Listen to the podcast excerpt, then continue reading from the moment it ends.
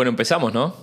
Hola amigos y bienvenidos de vuelta a un nuevo episodio del podcast La Germania. En el día de hoy tenemos un invitado muy, muy especial, el señor Luis. Luis, por favor, introdúcete. Mil gracias, eh, Renzo querido. Eh, un gusto estar acá. Gracias por invitarme. Eh, bueno, les cuento un, poquito. mi nombre es Luis Guillermo. ¿Nombre completo? Luis Guillermo Pose Gómez. El Guillermo ya indica, como cuando digo pollo, que, como habías mencionado en el primer capítulo, que argentino, más allá de que digo tres, tres cuartos gallego, nacido y criado en Argentina, pues tres de mis cuatro abuelos son de Galicia. Eh, obviamente argentino, hace tres años que estoy eh, acá en Berlín. Es más, hace una semana, hace dos semanas se, cumplieron los tres años, así que muy contento de estar acá y bueno, eh, un gusto disfrutar este momento contigo. Así que gallego. Gallego, sí. Es muy gracioso porque en, Argentina Luis y el gallego siempre fue mi viejo y ahora acá, como uso más mi primer nombre, en la gran mayoría de la gente, salvo eh, compañeros de la primaria, la secundaria, que me conocen por, eh, por Pose o por Luis. Eh, la gran mayoría de, mi familia y mis amigos me conocen por Guillermo. Por eso Willy Zen es el apodo que uso generalmente en las redes sociales. pero acá como uso mucho más mi primer nombre y es más, uno de los chicos, Ángel, de, que estaba trabajando con nosotros, de, que es madrileño, me decía, ah, ¿qué haces gallego? ¿Cómo andás? Así que fue muy, muy, muy loco decir, claro, si Luis y el gallego soy acá yo en vez de mi viejo como eran es en Argentina. Así ¿Tu viejo también se llama Luis? Mi viejo se llama José Luis. José Luis. Sí, sí, eh, tradición de usar los segundos nombres, no sé por qué. ¿Pensás poner a tu hijo Luis también? Eh, oh, no, sé si tanto, no lo pensé tanto, la verdad. Pero eh, puede ser una buena opción. capaz para disimularlo un poco algo como Gianluigi o algo por el estilo, pero no, no, sé si lo he pensado tanto. sí, pero entonces vamos, vamos despacio. A ver, verdad. ¿De qué parte de ¿De Argentina sos? Eh, de Buenos Aires, pero de la provincia. Siempre digo que no soy porteño, soy bonaerense, eh, valga la, distinción porque soy del sur del Gran Buenos Aires. ¿Pensás que hay una gran diferencia entre los porteños de capital y los, los bonaerenses? Eh, yo creo que sí. Igualmente creo que tenemos más cosas en común de que diferencias, pero la gente de de la provincia tiene algunas diferencias. Es como que es. Decime rápido tres cosas, tres cosas mejores de los bonaerenses que de los porteños. Bueno, una comparación. Yo, como tengo familia viviendo en, eh, en Capital Federal, en el Distrito Federal, eh, una cosa que tiene es que son mucho más. Eh, están mucho más centrados y el, el viaje. Los viajes largos les cuesta más a, los, porteños. A los porteños. A los bonaerenses a mí no tanto porque viajamos comúnmente a capital para trabajar y estudiar. ¿Cuántas horas? Eh, hora y media de ida, hora y media de vuelta generalmente. Acostumbrado por eso a los viajes acá, todo el mundo dice, no, 45 minutos es muy lejos. 45 minutos no es nada. Eh, y con el transporte público acá en Berlín es un lujo. Viajen en tren en, en, el, Roca, en el viejo querido Roca del Sur, y, y, he tenido compañeros de la secundaria o familia que me dicen, no, necesito el pasaporte para ir a visitarte, y estoy a una hora de, Capital Federal, sigue siendo Gran Buenos Aires, pero es como que el, porteño en ese sentido es más eh, centrista con esas cosas, así que me ha pasado. Esa, esa por lo menos es la mayor diferencia que tengo. Después sí, eh, todo lo que tiene que ver con eh, Buenos Aires y la pertenencia a la provincia y a la capital y toda esa zona, sí, en comparación, tengo familia en Corrientes, por ejemplo, es muy, es muy diferente, ves la diferencia en, en eso. Pero sigue habiendo, siempre hago la diferencia de decir, no, yo no soy porteño, soy bonaerense. Sí, pero escúchame, la Siempre está el, típico cliché de cómo es el porteño. ¿Vos dirías que es así, tan cliché el porteño? En algunas cosas creo que sí, y soy culpable de tenerlas también Por a ejemplo? veces. Eh, el, yo creo que e, esa cuestión de ser un poco creído, de llevarte por delante las cosas, sí, creo que es algo que tenemos mucho. Sí, sí. Y también te lleva a tener mucho éxito en muchísimos aspectos. Yo veo gente o conozco, tengo compañeros y amigos eh, en toda Europa y les está yendo muy bien, hay mucha gente. Eh, siempre que ves algún, no sé, trabajo, estudio, investigación, siempre hay un argentino metido. De todos lados, obviamente, creo que eso es algo más, eh, más de cuestión. Y esa cosa de atarlo con alambre y de arreglarnos y tratar de encontrar la vuelta por todo todos los problemas que hemos tenido, ¿no? te genera una resiliencia creo que, creo que es única y que ayuda mucho. Y, me ha pasado de ver, tener compañeros acá en Europa, o conocidos y muy buenos amigos, de, decir, no, para, no es tan grave, no pasa nada, hay cosas peores. De, decir, no, este, es muy grave esto de tener una inflación del 2% anual o del 5% anual acá en Europa. Eso no es nada. 5%, cuando tengas dos dígitos hablamos. Dirías que viniendo de Argentina estamos preparados para lo que sea. Yo creo que sí. Hemos vivido situaciones peores, entonces como que lo que pasa acá en Europa no, no es tan grave para nosotros. Totalmente. Creo que todo eso me mm, te prepara. Pues, la locura y los apocalipsis económicos que hemos vivido, hemos vivido te prepara para llevar adelante estas cosas de otra manera. Yo el estrés, yo, una de las razones por la que me terminé eh, reubicando acá en, Europa fue por el estrés que tenía de no llegar a fin de mes, de, hacer, de, no ver si podía comprar las cosas que necesitaba, ni hablar de pagar cursos o estudios relacionados a lo que estoy haciendo. Y ahora, eh, por primera vez estando acá, eh, puedo tener ahorros, puedo organizarme económicamente, puedo pensar a largo plazo, cosa que yo admiro y hay gente que sé que lo puede hacer en Argentina y los admiro profundamente porque yo no lo he logrado hacer.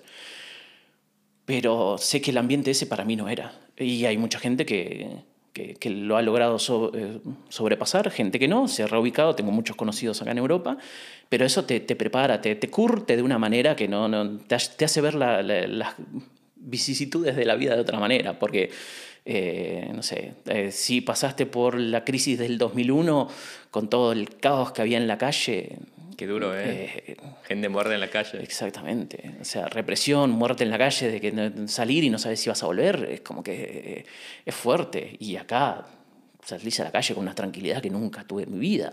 Creo que todo argentino arriba de los 25 años se acuerda de la crisis del 2001 tranquilamente. Y yo que tengo unos más, también, con la hiperinflación de Alfonsín, con el gobierno de, del turco, cuando mi viejo perdió el trabajo y todo, que se, fueron los 90 para mí fueron muy difíciles. Yo tengo mucha gente y muchos amigos que la pasó muy bien y entiendo por qué, pero yo la pasé muy mal también. Y me acuerdo de la hiperinflación y me acuerdo de qué sé yo, mis viejos o mis tíos yendo a comprar de dólares y que a medida que estaban haciendo la fila subía el precio.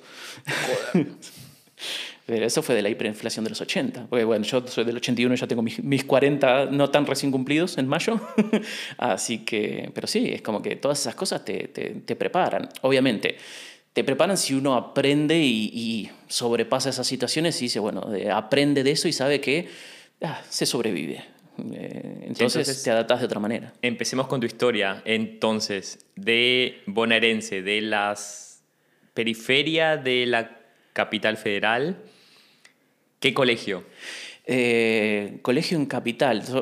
Eh, ¿En Capital? Sí, la, primaria, la secundaria.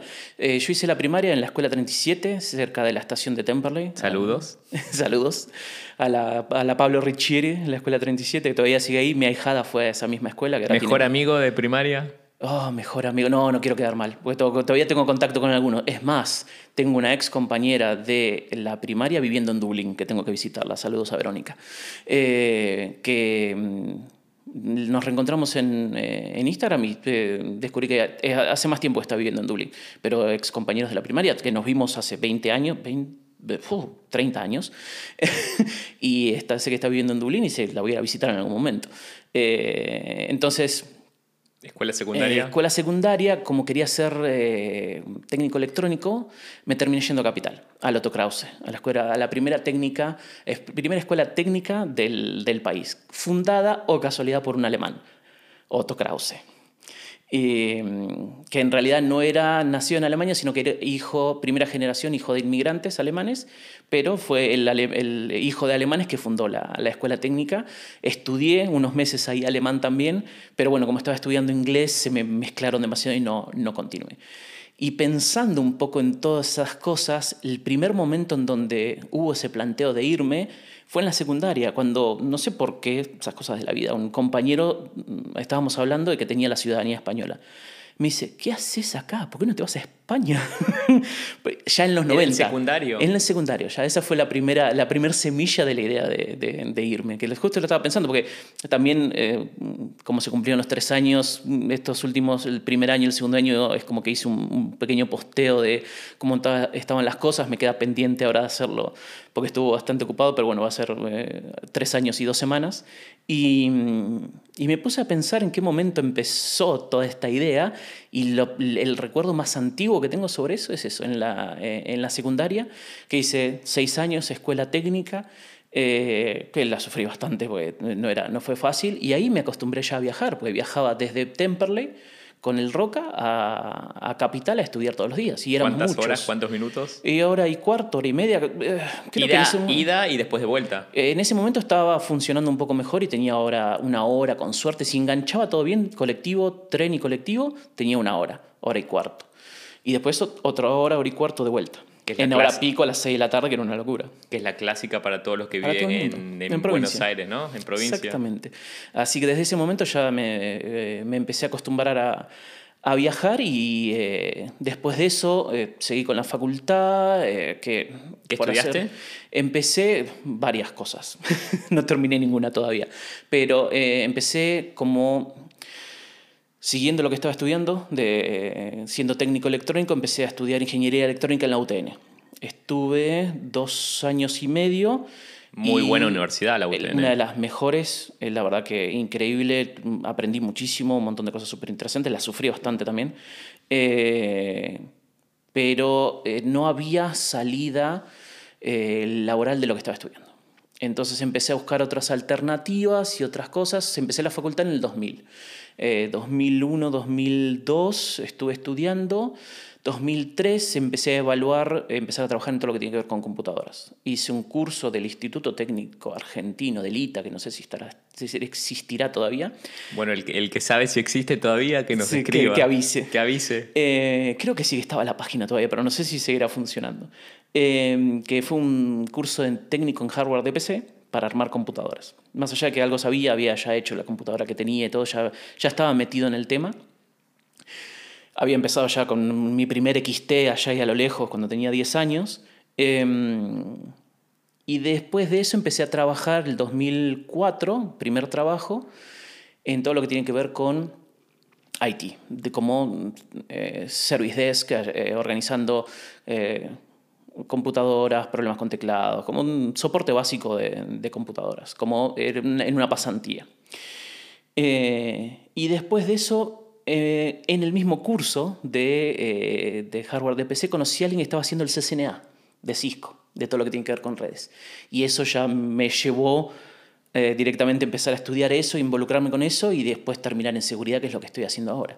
Eh, hice el CCNA en varios cursos en dos años, empecé a trabajar como soporte técnico para Dell en 2005, que estuve un tiempo, pero lamentablemente después el proyecto, una de las cosas que ha pasado muchas veces, Todo esto en Buenos Aires. todo esto en Buenos Aires. Eh, en realidad, bueno, el proyecto estaba en Pacheco, en la zona norte. Eh, estaba, eh, estuve viviendo un tiempo, dos años en Palermo. Me mudé para viviendo solo ahí y trabajando en Pacheco. Y, mm, y después, como cerró el proyecto Dell, se fueron.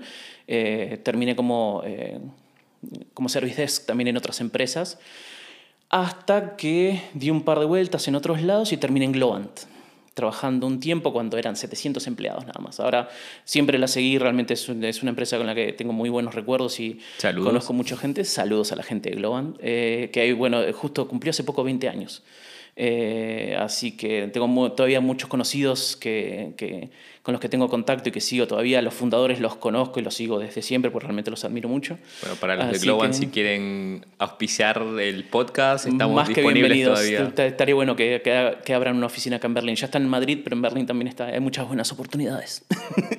Y nos pueden publicitar Y- totalmente. podcast. Y, mm, y después de eso, bueno, seguí, empecé con todo lo que tiene que ver con seguridad en redes, trabajando en Accenture eh, y un montón, varias otras empresas más, eh, hasta que fines de eh, ya alrededor de 2015-16 ya empecé a evaluar seriamente el reubicarme. Empecé a averiguar, buscar qué opciones tenía. Salir de. Argentina. Salir de Argentina. ¿Por qué? Sí, porque sentía que mi carrera estaba evolucionando y creciendo significativamente y cada vez estaba, eh, estaba peor económicamente. Siempre hay una cosa que, que a todas las personas que se van, al, al in- inmigrante, siempre nos...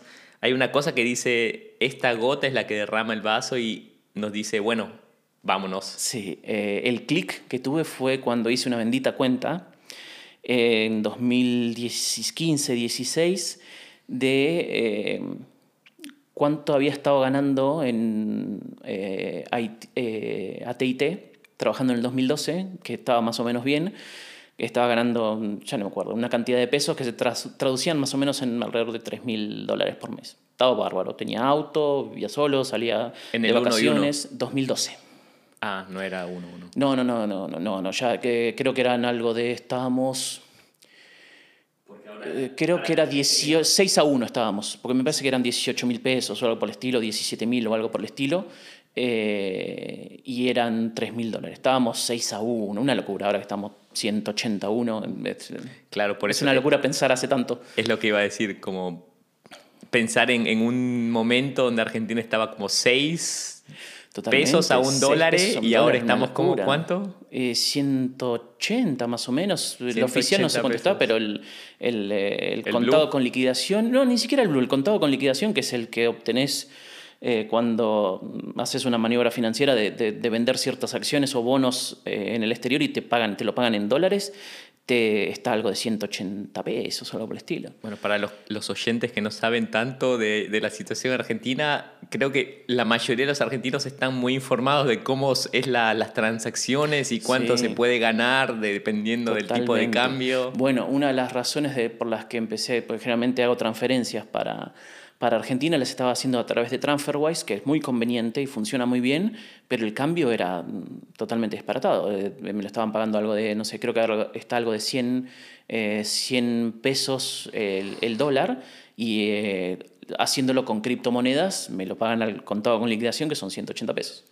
Estamos muy informados los argentinos del sistema financiero mundial. Es que, es que tenés que aprender para, por un tema de supervivencia, si no, no sobrevivís. Es así de simple, tenés que buscar opciones de qué cosas podés hacer. Y ese clic, volviendo un poquito a lo que me habías preguntado, fue hacer esa cuenta y decir, pucha, estoy ganando, no sé, tres veces más la cantidad que estaba ganando en pesos, pero es la mitad en dólares. O sea, estaba ganando la mitad de lo que estaba ganando en ese momento. Y ganar, tener una continuidad de esos tres mil dólares eh, a lo largo del tiempo. Era imposible. Es más, cuando me fui en el 2018 eh, hubo otra devaluación. Cuando me vine, salí eh, mediados de septiembre, por eso se cumplió el año ahora hace poco, los tres años. y cuando llegué acá, en octubre, hubo otra devaluación del 40% y ese, esa, esa plata que valía la mitad pasó a ser un tercio. O sea, estaba ganando mil, mil dólares por mes de lo que estaba ganando tres mil en 2012. Entonces, volviendo a esa cuenta que hiciste, entonces dijiste, me voy. Basta, hasta acá llegué. ¿Y entonces cómo fue tu, tu proceso de evaluar a dónde irte? Eh, tenía... Porque es un proceso, ¿no? O sea, no, es, no, tan, no es tan mucha investigación. Tuve años haciendo investigación, ya desde el 2016, 2015, 2016, evaluando qué, qué opciones tenía, evaluando el Reino Unido, que todavía estaba en Europa en ese momento, eh, evaluando Irlanda, eh, España, Holanda, los nórdicos. Tenía muchos conocidos por todos lados eh, y preguntándoles a ver cómo estaban, cómo era el ambiente laboral, qué opciones había. Eh, no tenía tantos conocidos en, en, Alemania, que ahora tengo más, porque tengo, por ejemplo, un ex compañero de la facultad que terminé estudiando en la UADE también un tiempo, dentro de todas las otras carreras que hice. Eh, y empecé a buscar en todos esos países por LinkedIn trabajo y aplicar desde Argentina. después de creo que poco más de seis meses. Principios de 2018 estuve, eh, empecé activamente a buscar y fue, bueno, busco en esta lista de países, en donde sale voy y después veo qué hago en Europa. Y así no te importaba tanto el país, o sea, era eh, como eh, quería, salir. Quería salir y venirme a Europa. Eso, eso sí, eso ¿Por qué Europa y no Estados Unidos? Por la ciudadanía y porque de cierta manera, más allá de que he tenido oportunidades de ir a trabajar en Estados Unidos, nunca me atrajo y vivir en Estados Unidos. ¿No querías comer hamburguesas y tomar eh, gaseosas todo el día? Todo el día, exactamente. Pero no, es como que culturalmente no, no, no, me llamo, me sentí siempre mucho más conectado por obvias razones, porque tengo familia en España, eh, siento que Buenos Aires es muy europea en muchísimos aspectos. Está siempre esa conexión entre Argentina, eh, Buenos, Aires y Europa, ¿no? Europa en general, quieras o no, 40% de los inmigrantes son italianos, otro 35% de los inmigrantes son españoles, mi padre, mis abuelos y mis tíos incluidos, tíos y tías. Incluidos, gallegos, em, y tenés de todo, obviamente, eh, de toda España, digo. Eh, entonces, eh, qué sé yo, las raíces y la conexión me, me, tiró mucho más eso que cualquier otra cosa. ¿Ya habías venido a Europa antes de mudarte? Nunca. Nunca. No había visitado, salvo eh, lo que había visto de familiares que habían venido a España. Fotitos y la gente, la, lo, que, tus abuelos te contaban. Exactamente. Sí, sí. Y mm, al mismo tiempo, investigación propia de cómo es vivir en Alemania, cómo es vivir en España, cómo es vivir en Italia, y empezar a hacer esa propia investigación de la cantidad de gente, de, expatriados que hay, de, la gente que cuenta sus propias eh, eh, experiencias, y por eso también una de las razones por las que me parece muy bueno el podcast, por, eso mismo, para decir, eh, esta es mi experiencia, tuve éxito de esta manera, sucedió esto. Sí, es difícil porque siempre digo, tenés que, yo siento que puse mi vida en dos valijas y me vine. Eh, entonces, literalmente, ¿no? Literalmente. Literalmente. Sí, sí, sí. Toda la gente que, que, siempre viene al podcast es como dos valijas, una valija, la ropa y se van. Y ya está. Y sí, y, hacer esa valija y elegir qué cosas te traes es una de las cosas más difíciles que hay. Poner tu vida eh, literalmente todos los años en una valija. Casi 40, 30 y pico, digámosle, porque los 40 los cumplí acá, 37, eh, 36 años de, de, vida en, en, dos valijas y venirte. No, no es nada fácil, pero para mí valió la pena. Sí, pero entonces, bueno, aplicaste a muchos países, muchos trabajos y... Y salió trabajo acá en Berlín. En, Alemania. En, acá en Alemania, en Berlín, y fue, listo, me vengo, empezaba el 17 de septiembre. Para, pero eh, describime el, momento exacto donde, bueno, pasaste seguramente muchas entrevistas y todo, y el momento exacto donde dicen, mira, acá está el contrato, fírmalo y puedes empezar tal día. ¿Cómo fue ese, día? Varias, ya, ya, había tenido varias entrevistas, tuve una oferta firme de Polonia. Eh, que rechacé porque sentía que no tenía tan buen poder adquisitivo en Polonia, más allá que era muy estable y conozco, una de las ciudades a las que fui fue a Poznan por conexiones con, laborales que, que fui en oficina de, de Polonia. Eh, y me pareció atractiva, me preocupaba el idioma porque el, el, polaco no está tan establecido en algunos aspectos. Es mucho más difícil que el alemán el polaco. No, no sé a nivel dificultad, creo que sí porque es, es lo... Eh, eh, ¿cómo es? Eh, Tienen muchos tiempos. Eh, claro, es más, está más conectado a, los idiomas. bueno, en, alemán tienen, en alemán tienen cuatro tiempos y en, en, polaco tienen ocho. Claro, el tema de los cases es, es, es algo, es algo complicado. El doble. Claro, entonces como está más conectado al ruso, al eh, a toda esa parte más eh, de, ese tipo de idiomas, es como que me, preocupaba un poco y eh, no tenía tanto poder adquisitivo global. Otra de las cosas, otra de las razones por la que España tampoco me atraía era eso, que tenía un muy buen salario para España, pero en euros en el resto de Europa tenía muchas ciudades que eran más caras visitar. En cambio, en Alemania y en Berlín, más allá que Berlín es una ciudad más, que es más barata al resto de Alemania, la cantidad de ciudades que uno que tiene que son más caras para visitar son menos. Londres, obviamente, el Reino Unido es más caro, Irlanda es más caro. A nivel de todo Rusia es más caro, Suiza es más caro, pero hasta por ahí no más. Bueno, Suiza, Suiza, es caro para todo el mundo. Claro, por eso, pero eso es lo que voy. Pero en España tenés eh, la lista de países más caros para visitar es más grande. Eh, por eso hablo de ese, de ese poder adquisitivo global que me pasaba lo mismo. Entonces dijiste Alemania y te dan, ¿y qué sentiste? ¿Qué, qué fue la sensación que sentiste cuando fue dijeron? Fue decir, wow, esto ya está, pasó. Eh, tengo, igualmente no caí hasta que no llegué y no empecé el primer día. Pero no, lo fue todo el proceso. Es que no, porque había ya tenido, venía de muchos procesos, muchos, muchos no. Eh, ya me sentía medio culpable de haber rechazado la, oferta de, Polonia. Eh, decías, qué boludo, ¿por qué no? ¿Por qué no dije ¿Por qué no dije que sí a Polonia? Entonces es como que ya venía preocupado por eso y fue como que tuve las entrevistas, salió todo bien. Eh, una empresa que Wafer se llama, que tiene oficinas acá, tiene oficinas en Estados Unidos, tiene un portal muy conocido en Estados Unidos. Es más, el manager de, de PwC con el que estaba trabajando me dice, ¿Te vas a Wafer? Estuve comprándole muebles a mi hija en la página hoy a la mañana. Así que, eh, de cierta manera, eh, fue encontrar eso y decir, sentir esa, ok, wow, ahora me tengo que reubicar. Pusiste dos, armaste dos valijas con eh, ropa, te viniste directo a Berlín. vine directo a Berlín porque pasó otra cosa. En el medio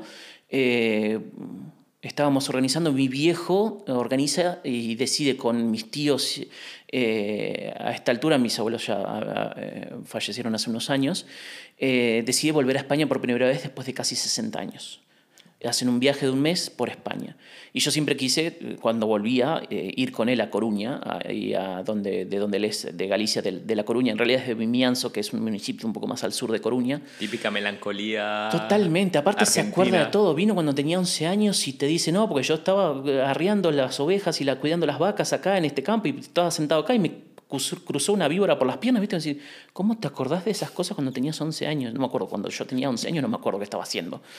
Tengo flashes de cosas que me acuerdo, no sé, de un accidente con la bicicleta o un momento significativo, pero tanta claridad nunca tuve. Hiciste ese viaje con, con tu viejo por La Coruña. Y ellos estuvieron un mes en España visitando y el fin de semana ese estuvieron en Coruña. Entonces, ¿qué hice? Llegué acá a Berlín, me instalé en el departamento donde estar, que iba a estar en Friedrichshain en un... No es Airbnb, es un Wunderflats, que en ese momento Airbnb no podías hacer la registración acá en, en, Berlín. Buena zona, una de las mejores zonas de Berlín. Friedrichshain es hermoso, la verdad que eh, es una de las cosas que extraño. Para la gente nueva, si quiere venir, es lo mejor que hay. ahí. Nueva y soltera. que está nueva y soltera eh, es, es, la zona donde salen todos. Es, como, digamos, para los colombianos, la zona rosa de, ah, de Berlín. Mira, entonces dejé las valijas, me hice un bolso chico y me fui a España. Estuve el viernes, me fui a España. Estuve sábado y domingo en España. Eh, viernes, sábado y domingo a la mañana en España y el domingo me vuelvo y llego a la noche acá y el lunes empiezo a trabajar. Así que tuve la oportunidad de visitar el castillo de, de ahí en Coruña, dar vueltas por la casa donde nació y se crió mi viejo, visitar eh, familia, primos, tíos lejanos que tengo yo, primos lejanos de mi viejo, eh, y, visitar con ellos eh, donde, donde había nacido y se criado, más allá de que fueron solo 11 años, pues mm, se vinieron en 1959. Y tenía un montón de recuerdos y un montón de cosas que, que habían hecho él, porque él es el, el, segundo mayor. Tiene una hermana mayor eh, y dos, una hermana y un hermano más chicos, que son mis tíos y mis tías. Y, y entonces fue una experiencia hermosa, realmente disfrutarlo eso con él. ¿Cuánto tiempo estuviste ahí? Ese fin de semana. Ellos estuvieron más días, pero yo visité el fin de semana ese porque quería, más que nada quería visitar, después tengo ganas de visitar Coruña más con tiempo y visitar la ciudad y eso, pero quería visitar el, el, el lugar familiar con él. Eh, de las cosas que me había contado, de las cosas donde había estado, eh, qué sé yo, un molino que todavía estaba, las ruinas que todavía quedaban, cosas así, la casa donde nacieron y, y se criaron que todavía estaba. Entonces todas esas cosas fueron realmente... Eh, fue hermoso realmente visitarlo con él y tener esa oportunidad. Entonces volviste a Berlín. Volví a Berlín y empecé el lunes ese a trabajar. lo bueno es que estaba en, cerca de la oficina, entonces tenía que cruzar solamente el río en Warschauer Straße y caminar unas cuadras nomás, porque estaba cerca de eh, Straße, donde estamos ahora. Eh, Pero escuchame una cosa, déjame preguntarte algo que le pregunto a todas las personas, ¿qué fue la, la energía que sentiste al aterrizar en Berlín? Pues siempre hay como una, una cosa, una energía, un feeling que todo el mundo tiene aterrizar ah, en Berlín. Tranquilidad, alivio de tranquilidad. ¿Sí? Fue decir, uh, llegué. Eh, capaz en el medio de toda la locura me pasó más el domingo que, que, el jueves que llegué, me ubiqué, dejé todo y me fui de vuelta para España. Pero... Mm, ¿Ese domingo? Fue esa cosa de decir, eh, ya está, listo, llegué bien, mañana empiezo y listo. Y, y también sentirme, eh, qué sé yo, lo, poco que caminé o las vueltas que di por la ciudad, ahí en Friedrichshain, me sentí muy a gusto. Eh, yo, sé que hay mucha gente que capaz dice que todo es muy diferente o que eh, obviamente el idioma es, eh, es clave y, es un gran diferenciador de, de, todo lo que tiene que ver, pero hay algo muy particular que fue una de las sorpresas que, me, que tuve acá en, en Berlín, es que lo que menos escuchas es alemán. Es impresionante. Yo caminaba desde cerca de Warschauer Straße, cruzando el, el muro, y el río, el Spree, y, eh, todos los días, y de vuelta para ir a trabajar, pues estaba del otro lado, en Friedrichshain. Y el trabajo estaba en Kreuzberg. Y mm, iba caminando por la calle y escuchaba español de España, ruso, alemán muy poco, pero como es una zona muy turística, escuché gente de todos lados. Eh, es más, me acuerdo patente, escuché, no, eso te queda zarpado en lejos. Más argentino imposible. Yo te decís, no, pará, ese es argentino, no puede hablar así de esa manera y no ser argentino. Entonces, son esas cosas que decís, wow, qué locura. Y, pero la primera sensación que tuve es esa, es esa tranquilidad de llegar y después ir dándome cuenta de lo tranquilo que era todo, de caminar por la calle sin una preocupación, más allá de que todavía sigo mirando para todos lados, porque son muchos años de ir por, con mucho cuidado en la calle, porque es peligroso en Buenos Aires. Eh, caminás por la calle tranquilo. Y más allá de que la estabilidad económica es algo que valoro muchísimo, eh, en comparación a la seguridad y la tranquilidad de caminar por la calle a cualquier hora sin que te pase nada, eso no tiene precio.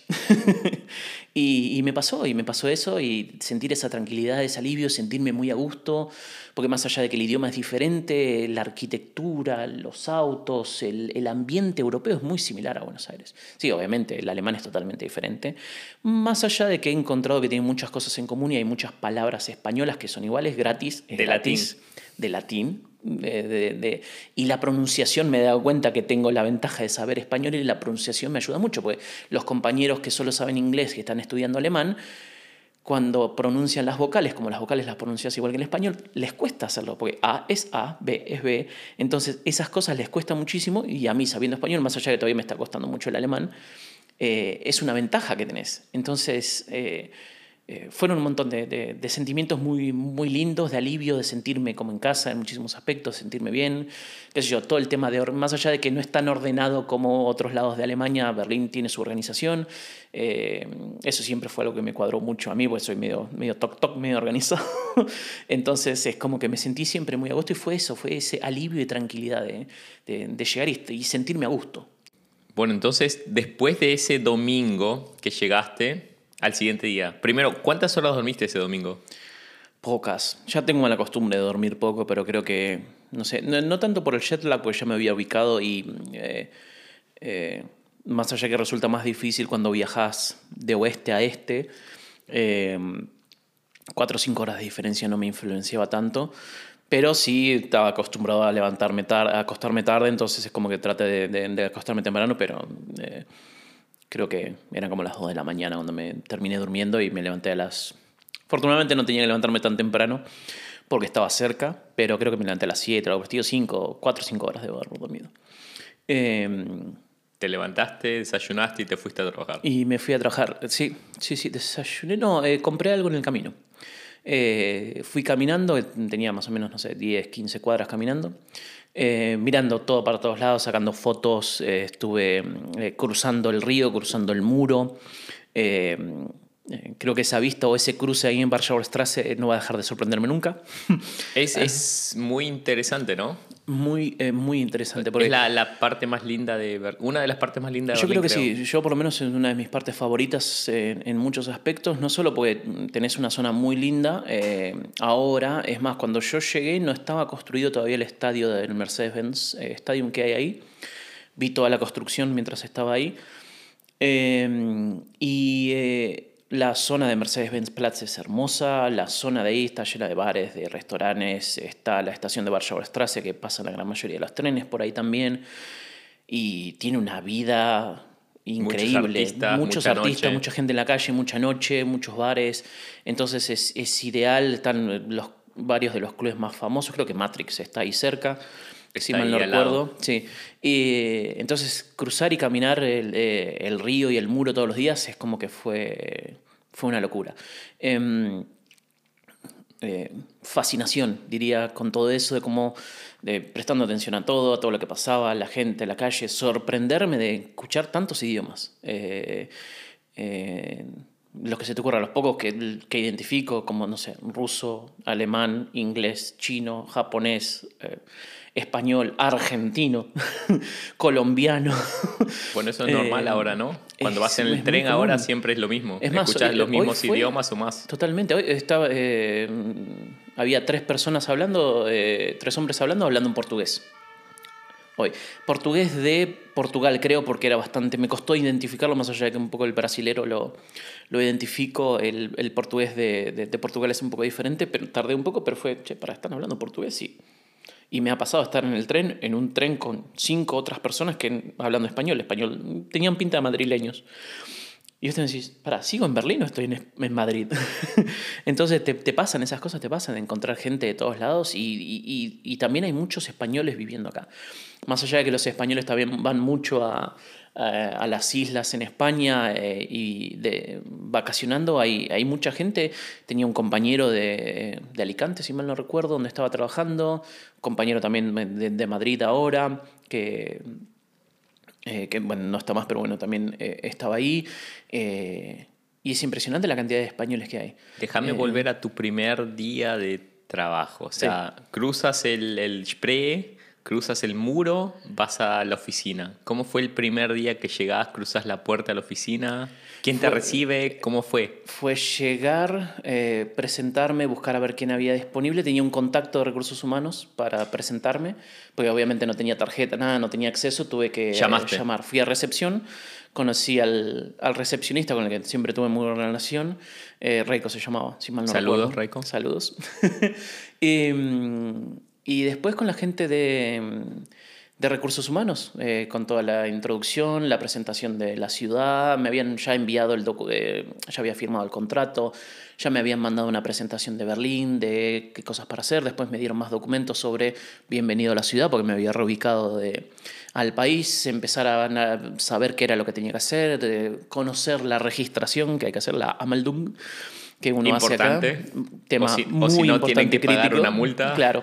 Eh, descubrir eh, el sistema de turnos para la Ameldung de Berlín y tratar de cazar un turno para encontrarlo. Especialmente en Berlín, ¿no? es muy Especialmente complicado. en Berlín. Hay mucha gente en Berlín. Dejen Sí. de vivir en Berlín. Tres millones de personas. Dejen de vivir en Berlín que nos complican la vida a todos. Tres millones de personas, lo cual decís es mucha gente y es una de las ciudades más grandes de Berlín. Pero hablando con eh, una chica de Frankfurt que me decía, no, porque Berlín es muy grande, Frankfurt es chico. Frankfurt es chico, no, somos un millón y medio de personas nada más. Y me quedé pensando, y dije, ¿por qué me parece tan poco eso? Y analizás y me fijé, y entre Capital Federal y el Gran Buenos Aires hay 16 millones de personas en el Somos mucha gente. Somos mucha gente. Entonces está muy acostumbrado al tumulto de gente. Entonces los 3 millones de personas me parece poco. Pero sí, y otra cosa que descubrí ahora también por mm, noticias y cosas que estoy leyendo es que 20% de la gente, como nosotros, eh, somos eh, inmigrantes. Eh, o sea, de esos 3 millones, 20% eh, somos inmigrantes. También salió el tema por el tema de la votación, porque como los inmigrantes no votan y todo, también no sé si se hace cuota para eso o algo por el estilo. Pero sí, me llamó la atención de que ciudad gigante, información de cómo ubicarme, transporte, el tema del, eh, de los tickets para viajar, más allá que no lo necesitaba, bueno, fue todo útil. O sea, la Y- compañía te dijo todo lo que tenías que saber Sí, en, sí, sí. en Y Berlín ya en tenían preparado un documento de uno de los chicos que había hecho con una presentación de todas las cosas básicas de Berlín. Muy que bien, me ayudó ¿no? muchísimo, que es más eh, impecable, es más... eh, eh, lo compartí con, con ex eh, compañeros que también se reubicaron ahora hace poco y sigue siendo actualizado y tiene un montón de información súper útil de cómo vivir en Berlín. El- el- también más allá de que tenés I am expat, tenés how to, tenés un montón de páginas con un montón de información para mm, expatriados que son muy útiles, muchas en inglés, no tantas en castellano o en español. Pero hay mucha información y mucho soporte porque somos muchos los que nos vivimos a, a vivir acá a Berlín. Y no solo a Berlín de otros países, sino también mucha gente que se reubica a Berlín desde mm, otras ciudades de Alemania. Eh, hay mucha, he conocido gente de, del sur, de Bavaria, de Hamburg, una persona con la que estoy trabajando muy bien es de, mm, eh, no de Hamburgo, sino de, hmm, ya me va a salir, Eh, entonces de otras ciudades que se van reubicando y, y también obviamente es una ciudad nueva, pues es una ciudad grande y, y reubicarse capaz de una ciudad un poco más chica también es un desafío. Entonces, el primer día te dieron todo ese tour Todo de ese lo tour. que tienes que hacer en, en Berlín. Conocí a eh, las personas con las que estaba trabajando, el- más allá que mi jefe estaba en Estados Unidos, pues yo la parte de seguridad estaba trabajando. ¿Jefe alemán? No, inglés. Eh, eh, estadounidense en realidad. Pero tenía, eh, o casualidad, el jefe local al que, con el que hablaba todo, que era el manager del SOC, inglés. Eh, que esa fue otra de las cosas que me sorprendió en los trabajos que estuve. mm, pocos compañeros alemanes, mismo ahora, eh, eh, de mi lado por lo menos, uno solamente, o dos. con el que tengo interacción, con los que tengo la opción de practicar algo de alemán. Capaz de la parte de negocio hay más gente y es diferente.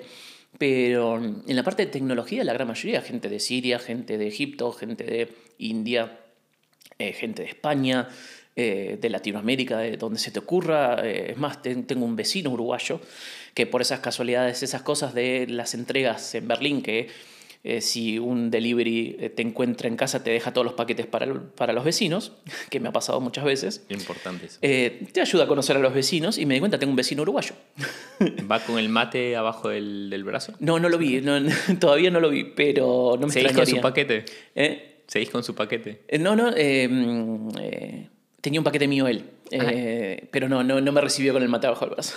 ¿No, ¿No, fuiste a buscar tu paquete todavía? Sí, sí, lo fui, fui a buscar, pero no, por eso te dije, no me recibió cuando me dio el paquete. No, esto fue hace meses ya, hace, mucho, hace un tiempo que no lo veo.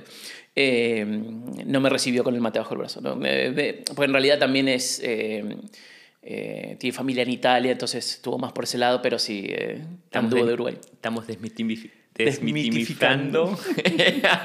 bueno, yo no tomo mate, por ejemplo. Eso es algo que nunca. No tomas mate. el primer argentino que no toma mate. Bueno, sí, soy, soy un caso raro. Soy un bicho raro en muchísimos aspectos, pero sí, lo mío es el café, no el mate. si alguien se va, tomo. Pero yo en mi departamento no tengo mate, por ejemplo. Eh, Qué triste, ¿eh? Sí, ya lo sé. Hay que sacarte el pasaporte. Igual te quedas con el pasaporte español, pero bueno. Eh, no, sin dudarlo, te digo. Prefiero, bueno, sí, capaz hay más chance de que tenga el, jamón serrano en, la heladera que cualquier otro, que el mate en, que el la mesa. Sí, que los alfajores. Sí, totalmente. Che, entonces, con, con, bueno, no trabajas mucho con alemanes, pero ¿cómo definirías, en tu experiencia, el típico colega alemán? Estamos generalizando, obviamente, pero en, tu, experiencia. Qué difícil, porque tengo muy pocos ejemplos. Eh, por ejemplo, eh, uno de los colegas eh, alemanes que tengo tiene raíces, raíces turcas. por una cuestión de que los padres, como pasa en Argentina con los inmigrantes españoles e italianos, acá hay muchos inmigrantes turcos, hay mucha gente primera generación de inmigrantes turcos que vinieron después de la guerra. Eh, entonces, no es, sí, culturalmente es alemán, eh, pues sí, es organizado, es capaz un poco más distante al principio y con el tiempo después se acercan un poco más. Esas son las cosas que siempre noté mucho acá en, en Alemania, es que creo que debe ser una de las pocas cosas que extraño, es esa distancia física que hay en la gente. Siempre hay, es como que saludar con la mano, eh, tenerte lejos, no, no interactuar tanto físicamente. Cosa que en Argentina es totalmente diferente. Saludarnos con un beso, entre hombres y mujeres, cariños, abrazos, es como que hay mucho más contacto. Creo que eso debe ser una de las pocas cosas que, que extraño, que digo, pucha, eso es diferente. Pero después, qué sé yo, eh, sí, organizados, un poco más eh, distantes al principio o les lleva tiempo acercarse, pero después termina siendo eh, muy buena la relación.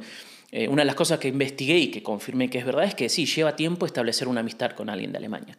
Pero una vez que la, estableces, termina siendo amigote sin ningún problema. Capaz no con el contacto o la cercanía física que tendrás con alguien latino, o español incluso, porque en España y en Italia pasa lo mismo. Porque vas a España e Italia y el saludo y la, el contacto físico sigue estando igual, porque de cierta manera lo heredamos de ellos también. pero que sí, creo que es eso, eh, eh, más callados, más reservados. Generalmente los que escuchás gritando no son alemanes acá en la calle. Hay latinos, árabes o, turcos que son mucho, somos mucho más... Eh, Pasionales. Pasionales o, mucho más expresivos, me parece, o, más gritones, diría, hablando mal y pronto. Pero sí, es como que eso es lo que noté en esa diferencia. Un poco capaz también lo puedo aplicar a la gente que conocí de Holanda, eh, pero a la gente de Italia y España que conocí no tanto, tenemos esa misma cercanía. Entonces, esa fue la cosa que, que noté. Y las, tengo dos personas que conozco nada más de acá, de, eh, de Berlín, eh, que tienen sus particularidades de las cosas que ves de, de, Berlín, de que son capaz un poco más eh, eh, eh, capas más extrovertidas o, o Así más abiertas. al así. típico de Berlín. Eh, yo creo que es. eh, hay, eh, hay un youtuber muy gracioso. eh, que debería acordarme el nombre ahora, que habla un poco sobre la típica cultura de, de Berlín. Y, y más allá de que es gracioso, hay algunas cosas que de cierta manera tenés. Es, es como que se diferencia a Berlín un poco de toda Alemania. Eh, yo siempre digo, y me lo han aceptado alemanes, de que, o gente de Berlín en realidad, de que Berlín es la ciudad menos alemana de Alemania. Eh, entonces, eh, por esas cosas, siempre el resto de Alemania eh, se siente un poco separado de todo eso, porque Berlín es la capital de la fiesta, del trance, de la música electrónica, de los clubs y todo eso que es un poco un, eh, un, cliché, obviamente, pero tiene sus fundamentos. No todo es así, pues tiene un montón de cosas hermosas la ciudad, que una de las cosas que tengo un poco pendientes es visitarla un poco más y conocerla un poco más, eh, y ser un poco un turista en mi propia ciudad, más allá de que hace tres años y conozco muchas cosas, eh, conocerla un poco mejor y más en detalle. Qué lindo lo que dijiste de, de tu ciudad. Sí, porque sí, sí, porque es, me siento es, gusto. Claro, es, es, es, muy loco que toda la gente que viene a Berlín ya se siente después de muchos años, es su ciudad, es, es nuestra ciudad. Sí, es que, eh, es que eso es otra cosa que me ha pasado desde ya, un poco desde el principio, tener sentido de, de, de pertenencia, de sentirme a gusto y sentirme bien acá y sentirme recibido, bien recibido, eh, por la gente, por los trabajos, más allá de que obviamente todas las oficinas gubernamentales son difíciles en todos lados. En toda Alemania. en toda Alemania, en todo, pero en todos lados, en, en Argentina también. Cada vez que tienes que hacer algún trámite es, es, es un calvario. Eh, pero eso es algo normal. Pero de cierta manera, eh, siempre me sentí muy, muy bienvenido. Eh, qué sé yo, tengo buen, muy buena relación con el Speti que tengo a la vuelta, que paso, saludo, hablo cada tanto con las dos personas que lo atienden, que son tu, hermanos. Tu kiosco. Mi kiosco, exactamente. Eh, tenía buena relación con el que tenía en Frederikshamn, que también tenía ahí cerca, lo tenía casi enfrente. Eh, entonces es como que si haces, eh, más allá de que me cuesta ahora por el idioma y es algo que, me gustaría hacer más, si eh, haces ese eh, trabajo de, no es porque no es un esfuerzo, sino ese trabajo de comunicarte, de extender la mano, tratar de hablar, siempre está muy bienvenido. Capaz no inician tanto el contacto por una cuestión de respeto, pero sí sé que, que hay mucha gentileza y buena predisposición para, para, ayudar. Me pasó hablando con un amigo de Alemania que había visitado, no sé si Berlín o dónde, que me dijo algo muy particular que me quedó y, un poco me molestó, que fue que me dijo que los alemanes no son solidarios. ¿En qué por, ¿Cuál era el fundamento de todo esto? Él estaba en el tren con el nene en brazos y nadie le dio el asiento. Pero culturalmente es algo que no pasa. Vos ves a la gente con las criaturas en la mochila o con las dos criaturas en, el carrito y no, si tratas de darle asiento no te lo aceptan porque no es culturalmente, no es algo a lo que están acostumbrados. Incluso la gente mayor, yo acostumbrada a cederle un asiento en el tren, en el colectivo y todo, te dicen, no, no, no, no, no, no hace falta. Entonces es algo culturalmente que no se hace, no es una falta de solidaridad, de sino todo. que eh, culturalmente no, no lo hacen, no es esa cosa de decir, no, yo no necesito ayuda, que puede ser más un tema de orgullo, tranquilamente, pero es como que hay que ver un poquito más allá de ese entendimiento superficial que uno puede llegar a tener y decir y juzgar de esa manera y decir, no, pará, es un tema cultural. Nadie necesita el asiento porque todo el mundo va con la mochilita, con la criatura, y no, no, si se sientan bien y si no se sientan bien también. Otra cosa, obviamente, el tema de las escaleras. Eh, edificios con pocos eh, ascensores, las escaleras, el acceso a las estaciones muchas veces es mucha escalera y es algo en lo que uno también está, yo estaba mal acostumbrado, de, o escalera mecánica, o ascensor, o, o ese tipo de cosas que acá decís, pucha, estoy haciendo más ejercicio. che, y volviendo a lo laboral, ¿cómo definirías en tus palabras eh, al jefe alemán? Y la segunda pregunta es como, ¿cuáles son las mayores diferencias entre trabajar en Alemania y trabajar en Latinoamérica? En tu caso, en Argentina. Es que no te lo puedo responder porque no he tenido jefes alemanes. Es más, el único jefe alemán que tuve era el jefe que tenía, no, ni siquiera, el jefe que tenía en AT&T era inglés. Tenía un jefe técnico que era alemán, pero no era mi jefe. No tuve jefes alemanes. no, te, puedo responder porque no tuve jefes alemanes. Eh, he tenido jefes... Eh, holandeses, he tenido jefes eh, del país, de obviamente Estados Unidos, mucho, ingleses, eh, argentinos, ¿no? obviamente, pero no, no, no he trabajado directamente con un jefe alemán. Entonces, eso es otra cosa que te dice, particularmente en infraestructura, en IT y en seguridad, en mi caso también, es como que eh, son, he tenido jefes de India también, em, son trabajos que no están tan masificados acá en Alemania. Entonces no, no tenés gente tan involucrada en eso del lado de Alemania, sino que somos generalmente más extranjeros los que estamos trabajando en, en eso. IT. En IT generalmente pasa, sí. Por eso te decía, o sea, yo he tenido jefe en Estados Unidos, eh, jefe holandés, eh, jefe eh, de India ahora, no, perdón, de Siria ahora, anteriormente de India, entonces es como que no no, te sé decir, no, he tenido esa interacción. Sí, he tenido compañeros, pocos compañeros. Eh, o sea, es raro tener, por lo menos en tecnología, es raro tener un compañero alemán. Son bichos raros en ese sentido, porque no hay mucha gente. O, están trabajando en otras cosas o están en, en, otras ciudades. Capaz, más allá de que Berlín es un gran tech hub para muchas empresas, también es muy hub para empresas que traen recursos de, del exterior. Entonces, por eso también es una buena oportunidad de, reubicarse eh, en Berlín, porque hay muchas, la gran mayoría de las empresas hacen contrataciones internacionales, como me pasó a mí, que te contratan estando en otro país. Obviamente, una vez que llegas acá y estás en Berlín y actualizas el, el, el, perfil de LinkedIn, te empiezan a llover ofertas de lo que se te ocurra, porque también el mercado laboral a nivel tecnología en Berlín es una locura. Eh, y ya estás acá en Berlín ubicado, entonces hacer una entrevista es mucho más fácil de que entrevistarte y traerte de un país eh, extranjero. Che, pero ¿y, y la mayor diferencia que existe entre trabajar en Argentina y trabajar en, en Alemania? Oh, es así. La, la, mayor, la mayor diferencia es, eh, no hay esa locura de correr y de, de, de, necesitar todo para ayer. Sí hay momentos en donde si el proyecto está mal manejado tenés que hacer horas extras o trabajar extra, pero eh, nunca sentí esa locura que sentí siempre en Argentina de no, esto hay que hacerlo para ayer y ese estrés, ese nivel de estrés de base constante de que hay que correr y hacer todo y, y, se viene el mundo abajo. Porque también sucede de que a nivel, qué sé yo, a nivel economía también estás corriendo en todo momento.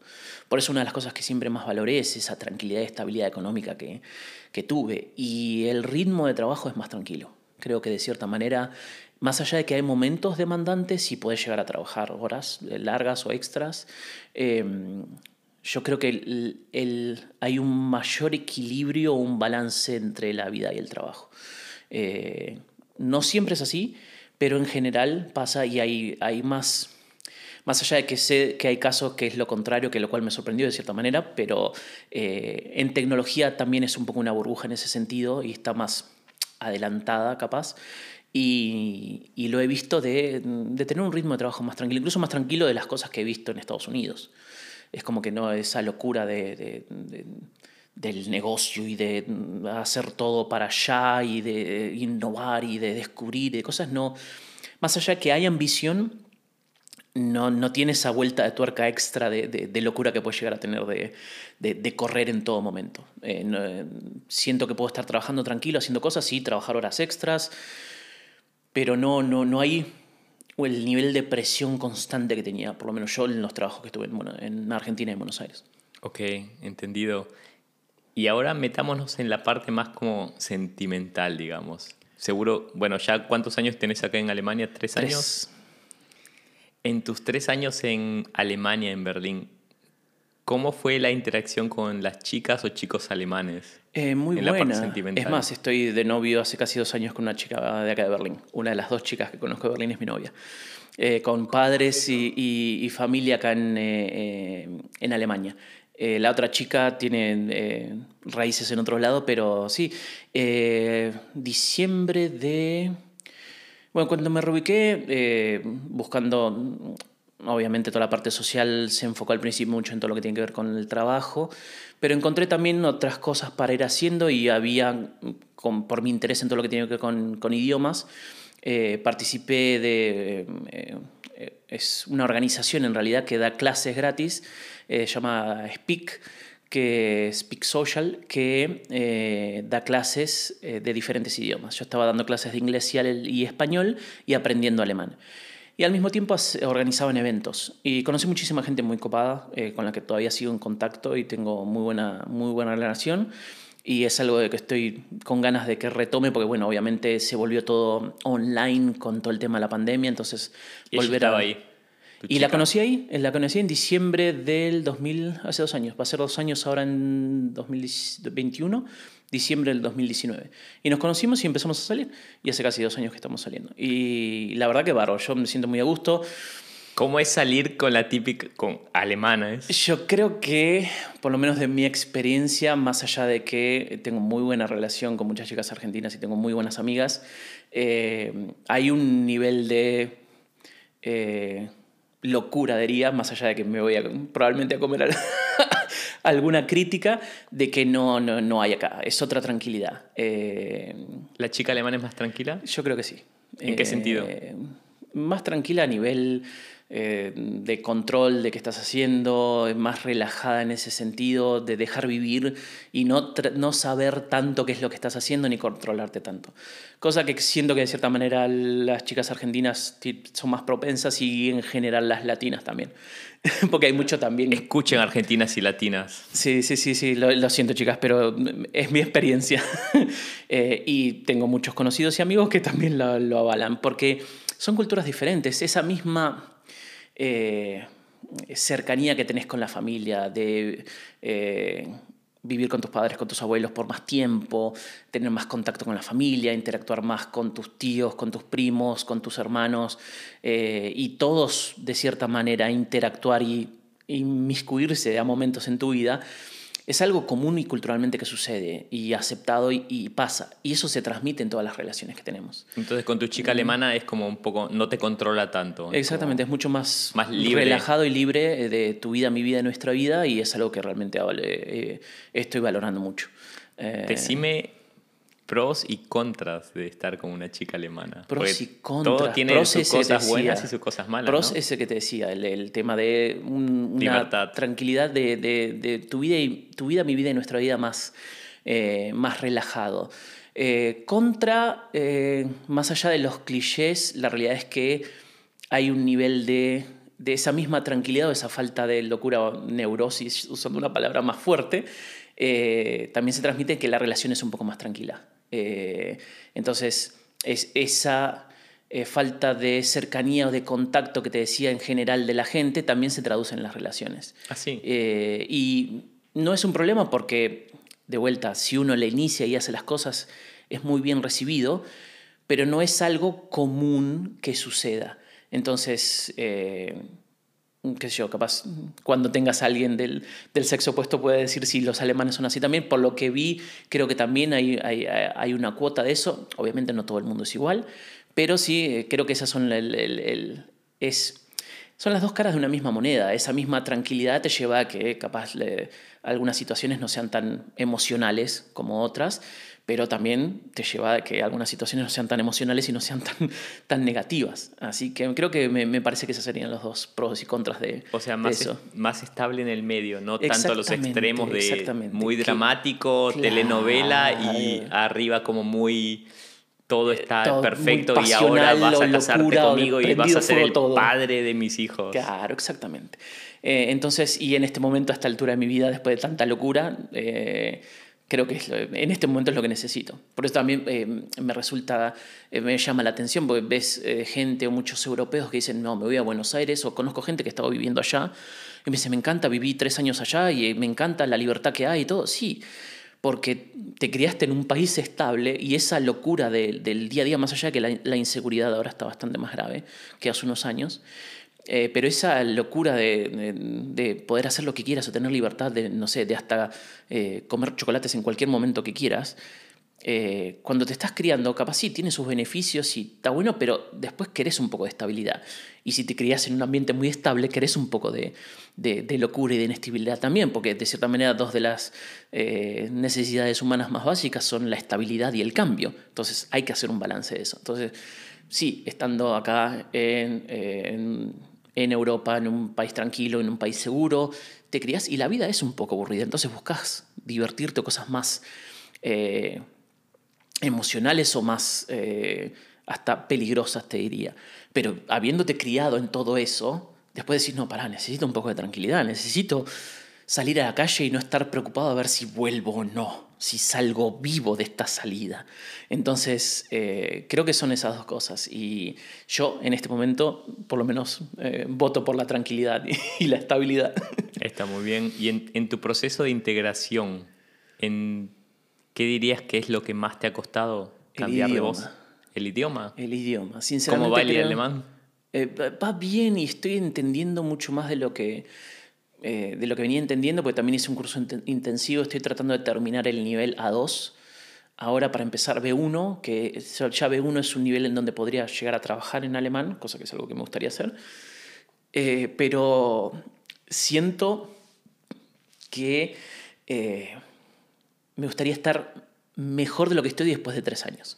Pero al mismo tiempo, eh, más allá de que practico con mi novia, eh, con la familia y, y tengo un montón de alemán. Eh, con ella hablamos en inglés. hacemos mezcla, algunas frases en español porque algo sabe, algunas frases en alemán para yo practicar, y, pero la gran mayoría en alemán.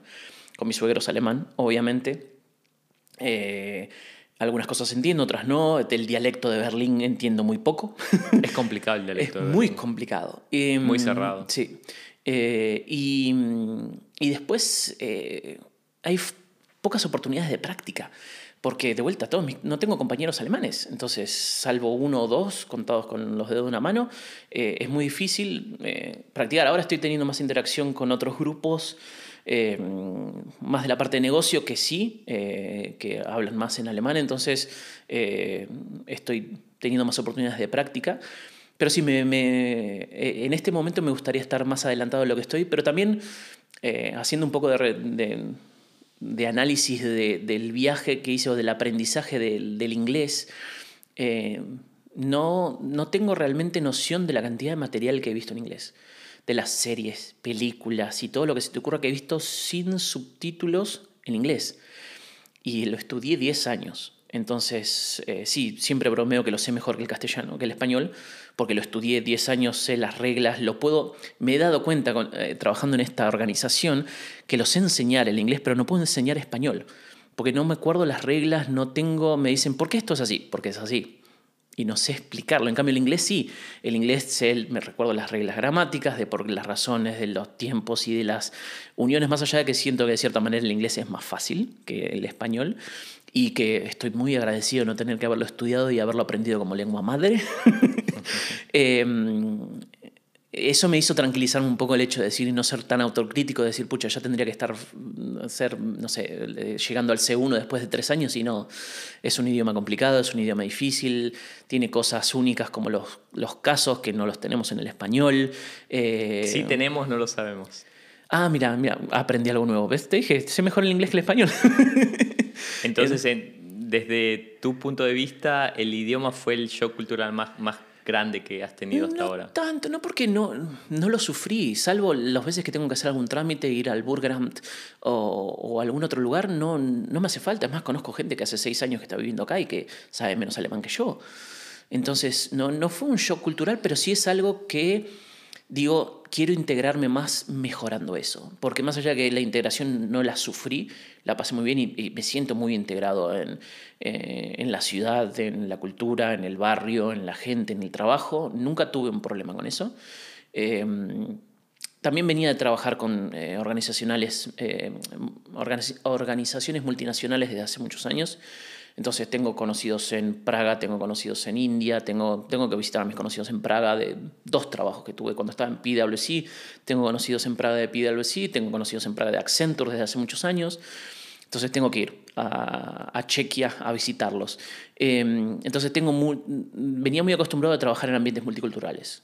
Eh, obviamente me sorprendió lo multicultural que es eh, Berlín, pero fue una grata sorpresa. Eh, pero lo cual me hizo más difícil la integración desde el lado del idioma y una de las cosas que quiero mejorar es eso. Pero no por un shock cultural, sino un hecho de decir, ¿cómo puedo integrarme mejor porque, qué sé yo, ya para empezar a planificar a largo plazo, eh, retiro, inversiones y un montón de cosas de todo lo que tiene que ver con trámites seguros, si quiero llegar a tener un auto, sacar la licencia, eh, todos esos trámites, saber alemán me va a ayudar mucho eh, y va a ser todo mucho más fácil. Entonces, esa es la cuenta pendiente. Y ahora empecemos la última parte de la entrevista, Luis. Desde tu punto de vista, ¿qué le recomendarías a tus paisanos, a los sargentos, a los argentinos que están pensando en venir a Alemania o que recién llegaron a Alemania o a Berlín? ¿Qué les dirías a esas personas? Ah, que recién llegaron es que disfruten la ciudad. Eh, obviamente todo depende de las condiciones. Eh, los que están evaluando venirse es, vengan, aunque sea para probar, aunque sea eh, decir, bueno, veo y pruebo, porque, eh, qué sé yo, capaz mi situación es un poco particular, porque me vine con trabajo, empecé a trabajar directamente, vine un jueves y empecé a trabajar el lunes, o sea, no me reubiqué sin, sin trabajo. Pero al mismo tiempo, es una situación obviamente difícil, pero tampoco sabía si iba a funcionar o no. O sea, estaba dispuesto a decir, no, esto no es para mí y buscar trabajo en otra ciudad en Europa. O visitar Madrid y ver qué opciones tengo ahí, visitar otra ciudad, ir a Holanda. Em, capaz de estar abierto a decir, bueno, evaluar. Eh, ya emigrar es una opción, una decisión muy difícil que siempre, o por lo menos dependiendo la situación de cada uno, en la mayoría de los casos lo recomiendo. Eh, es más, eh, hablando con, con, amigos y un montón de ex compañeros de trabajo, es, sí, venite. es más, una ex compañera de trabajo que me dijo que Berlín era ciudad, su ciudad favorita, que le iba a disfrutar mucho y me iba a encantar, se reubicó ahora a principio de año, eh, con el novio y, y la gata. entonces, y están muy contentos y re ubicados acá. Eh, se vino con trabajo ella, él está buscando ahora. Entonces tenés un montón de oportunidades y de cosas para hacer y si realmente podés intentarlo, probarlo eh, y ver cómo van las cosas y no atarte eh, a, la ciudad. Si realmente no funciona, a mí me funcionó y me encantó y estoy muy a gusto y no me voy a ningún lado. he tenido ofertas de, otros, de otras ciudades, he tenido ofertas de otros países y es, no, yo quiero seguir estando acá en Berlín.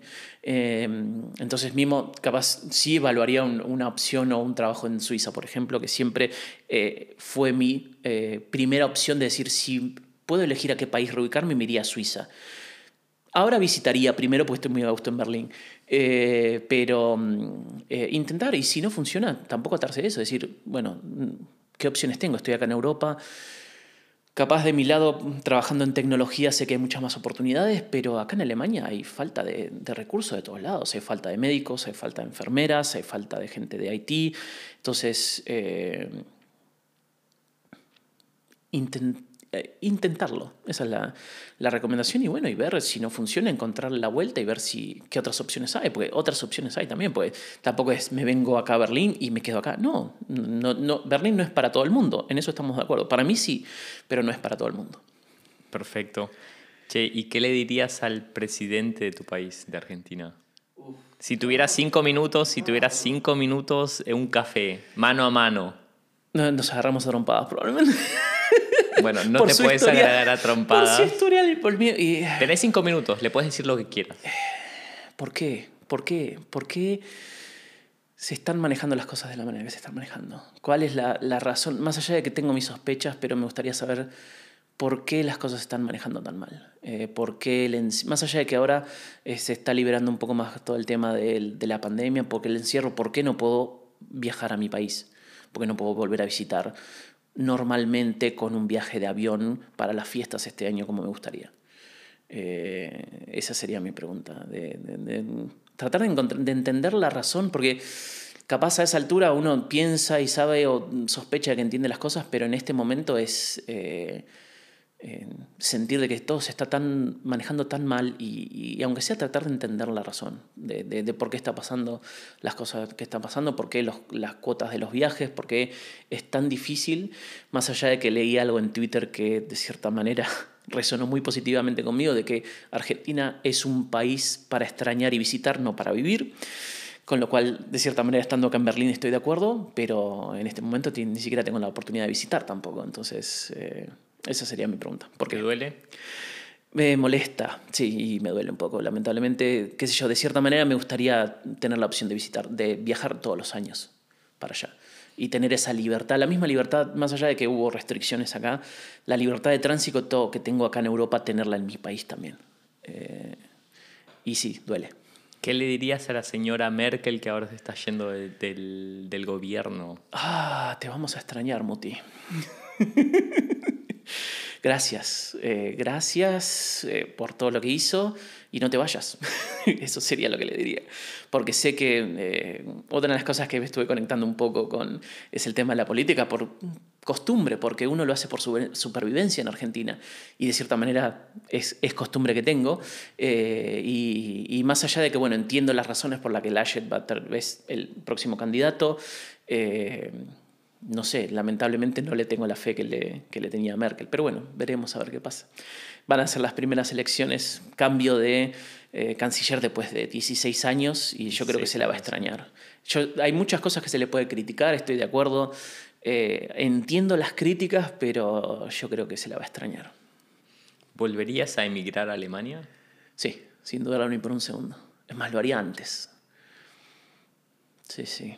Si tuvieras la oportunidad de hablarle o susurrarle algo al oído de ese Luis que estaba al principio pensando, o en el secundario que contaste, que pensabas emigrar, si pudieras ahora con tu conocimiento, con tu experiencia de vida, si pudieras decirle algo al oído a, a tu Luis del secundario, ¿qué le dirías? Hacelo antes. Sí, sí. Sí, porque de cierta manera es algo que pensé y analicé muchísimos años. Eh, y por, obviamente, hubo razones económicas por las que no podía hacerlo, hubo razones eh, familiares, hubo razones sentimentales, pero eh, creo que fue en este momento una de las mejores decisiones que tomé en mi vida. Me siento muy a gusto y me ha hecho muy bien. me ha hecho bien emocionalmente, me ha hecho bien físicamente, me ha hecho bien a nivel salud. Eh, y creo que hubiera sido una buena idea hacerlo antes. ¿Pensás quedarte toda tu vida en Alemania? Tengo idea de capaz retirarme en Coruña, pero porque me gusta, porque tiene salida al mar. Y por, obviamente, eh, la sangre tira y también de cierta manera no pagas impuestos cuando haces el retiro a fin de tu carrera en España muchas razones, pero nada más que nada por cuestiones sentimentales creo que me, jubilaría en España. Pero hasta ese momento, hasta ese momento voy a, seguramente estoy viviendo acá. Eh, capaz mi idea es tener una posición un poco más global de eh, hacer cosas mm, eh, a nivel negocio en toda Europa y tener la oportunidad de viajar un poco más, pero creo que mi headquarter, mi, mi, mi, centro o mi sede central siempre va a ser acá en Berlín. ¿Cómo te imaginarías tu vida después de retirado, después de haber trabajado tantos años en Alemania o en Europa en general? ¿Cómo, cómo es tu Luis retirado? En una casa con vista al mar en Coruña. Lo pensé, porque esa es una de las cosas que me sorprendió de acá, poder pensar a tan a largo plazo decir, no, pensar a largo plazo, pensar a nivel retiro, pensar las cosas que puedo llegar a hacer, pensar eh, eh, con, de, tener un retiro, el retiro normal, eh, público, un retiro híbrido, un retiro privado y tratar de construir y tener la opción de tener ahorros, de pensar a largo plazo y, de evaluar esas cosas. Si me veo retirando, retirado con una linda casa vista al mar en, en Coruña con oportunidad de viajar para visitar a mi familia, esté donde esté, sin preocuparme de que hijos o nietos estén, eh, más allá que las perspectivas no, no, no hay futuro cercano, pero sí idea de tener una familia siempre tuve y tener no sé, hijos y, eh, y nietos despedreados por todo el mundo y visitarlos cuando, eh, cuando quiere, cuando pueda. Entonces, ese sería mi, mi retiro ideal. O que vengan a visitarme también, obviamente. Luis, muchas gracias por esta entrevista, me encantó. Gracias a las personas que están escuchando. Eh, espero que les haya gustado también con la experiencia de un argentino. Y nos vemos la próxima, la próxima vez. Muchísimas gracias. Gracias a vos por la oportunidad. Gracias a todos los que están escuchando. Realmente un gustazo. Y todo lo mejor. Sigan escuchando y nos vemos la próxima semana.